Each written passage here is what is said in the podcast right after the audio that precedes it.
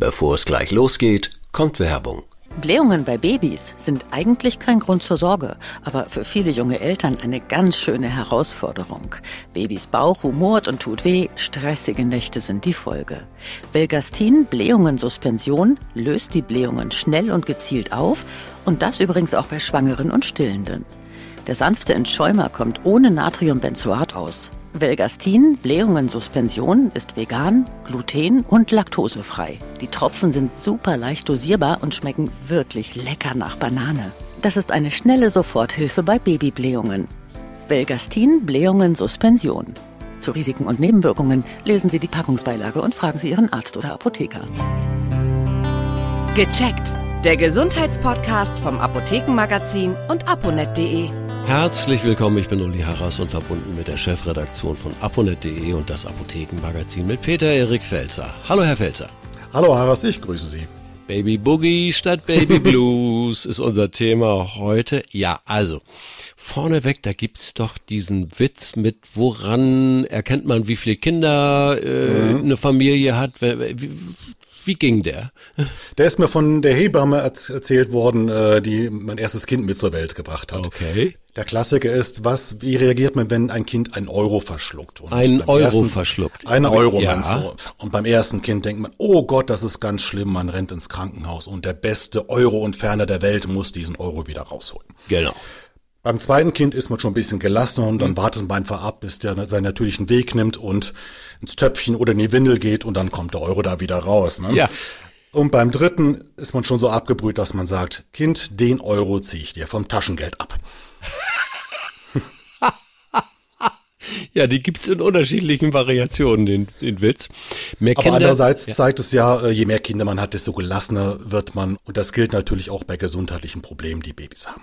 Das wollte ich nämlich gerade sagen. Mehr Kinder, mehr Gelassenheit. Trotzdem sagte meine Frau noch, du, dann glaubst du, du hast irgendeine Sache im Griff bei Nummer eins und bei Nummer zwei, bom, dasselbe Ding geht aber ganz anders los. Also egal bei Beschwerden oder, oder, oder. So ist es. Jedes Kind ist anders. Ne? Manches Kind verträgt manche Sachen besser, manche nicht. Und so ist es eben im Leben. Man muss immer individuell drauf schauen, wie jedes Kind auf solche Dinge reagiert.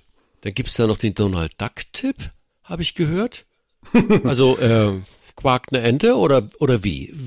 Das ist ein Tipp, den mir die Hebamme gegeben hat äh, zum Thema Stillen. Viele ja. Frauen haben ja gerade beim ersten Kind Probleme mit dem Stillen. Ja. Wie legt man das Kind richtig an? Und das Kind muss den Mund so formen, dass der so ein bisschen aussieht wie Donald Duck, also ein bisschen weit gespreizt, Aha. weil dann geht die Brustwarze besser rein, das Kind kann besser andocken und trinken.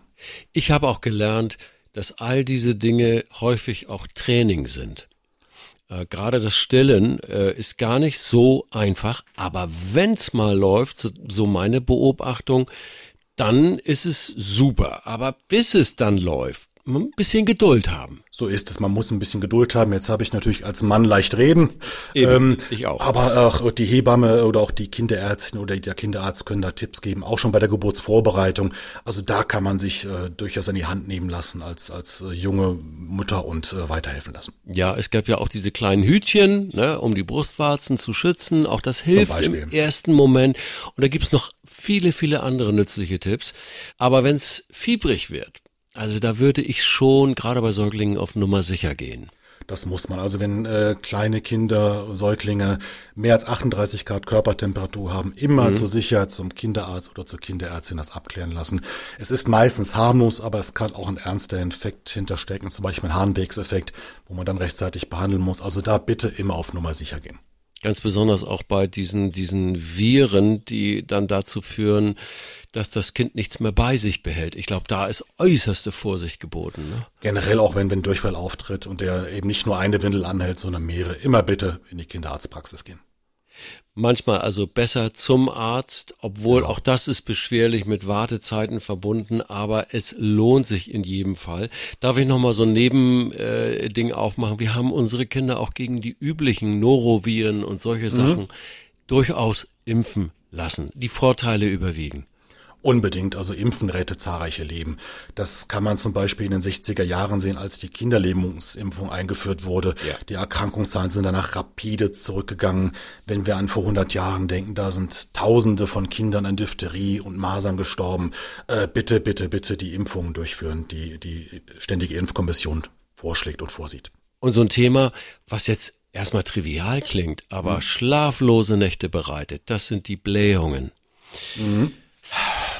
Wann ist das so an der Grenze, wo man sagt, jetzt müssen wir da mal mal helfen, mal eingreifen. Mal kann das ja passieren, aber es gibt ja Schreibabys, wie man sie so dann unglücklicherweise nennt. Die haben das dauernd und dauernd Schmerzen. Ja, erstmal äh, muss sich ja die Verdauung der Babys an die Muttermilch gewöhnen. Vorher ist, gibt's ja die Nahrung in der Mutter selbst. Mhm. Da muss sich der Magen, der Darm erst ein bisschen drauf einstellen. Deswegen gibt's häufig diesen Blähbauch auch. Man spricht ja auch von den drei Monatskoliken. Äh, dagegen ja. lässt ein bisschen was machen. Also das Baby kann sich ja generell auch nicht äußern und sagen, hey, ich habe jetzt Bauchschmerzen, sondern das schreit einfach. Und da muss man ein bisschen schauen, wo der Grund liegen könnte. Und natürlich ein kleiner praller Bauch. Und wenn es sich von sich streckt und die Fäustchen bald und die Beine auch zusammenzieht, versucht mhm. das Baby auch selbst diese, diese, die Luft, die im Bauch ist, loszuwerden. Und da helfen zum Beispiel kleine Massagen des Babybauchs. Es gibt diese Kirschkernkissen, die man warm machen kann und drauflegen kann. Ja. Der Klassiker Fencheltee schmeckt nicht jedem, aber tut dem Baby auch gut. Ja. Und was dort auch hilft, ist ein äh, rezeptfrei erhältlicher Wirkstoff aus der Apotheke, das Simitron. Das wirkt entblähend, es ist rein äh, physikalisch tätig. Es ist jetzt keine synthetische Arzneimittel, sondern es wirkt, es macht die Bläschen im Bauch kaputt und dadurch wird der Bauch wieder entbläht. Und wenn die Mama was so isst, wo man schlicht und einfach pupst, ne, was gibt's ja so mhm. Bohnen oder dergleichen, dann kann sich das über die Milch doch auch auf den Säugling übertragen. Ist da das, was dran? Das kann, aber das ist eher unwahrscheinlich. Also okay. äh, gewisse Dinge äh, wirken sich schon auf. Ich weiß noch, als meine Frau meine erste Tochter hatte und sie hat dann leichtsinnigerweise mal eine Tasse Cappuccino dann doch getrunken. Ja. Äh, da war meine Tochter dann müde, wollte einschlafen, aber konnte es nicht, weil es ein bisschen Koffein abbekommen hat. Aber das merkt man als Mutter ja ganz schnell, wenn sowas mal ein bisschen in die Hose geht und beim nächsten Mal nimmt man eben dann den entkoffinierten Kaffee.